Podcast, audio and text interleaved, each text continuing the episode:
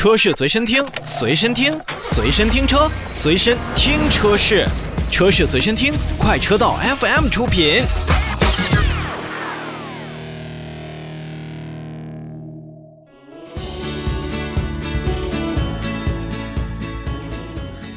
关注一下，在三幺五之前和附近的这个时间，大家所关注的品牌方面的召回。日前呢，沃尔沃汽车也是连同浙江豪情汽车制造有限公司，根据国家市场监督管理总局的一些要求，去备案了召回计划，决定已经从三月三日就开始扩大召回以下车辆，共计四百五十九台。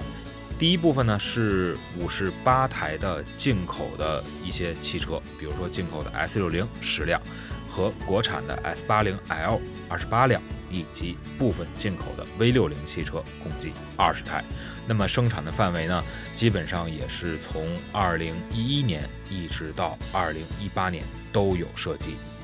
那么，在浙江豪情汽车制造有限公司所生产的部分国产的 S 六零 L 身上呢，我们也是看到了四百零一辆汽车。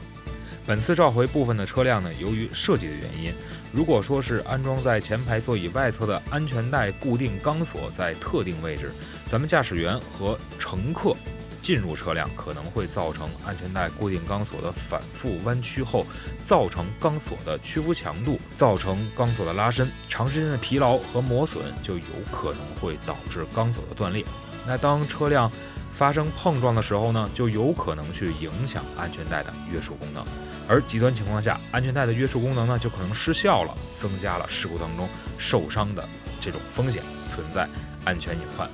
沃尔沃汽车呢，将对召回范围内的车辆呢进行免费更换改进后的座椅外侧的安全带的固定件，消除此方面的风险。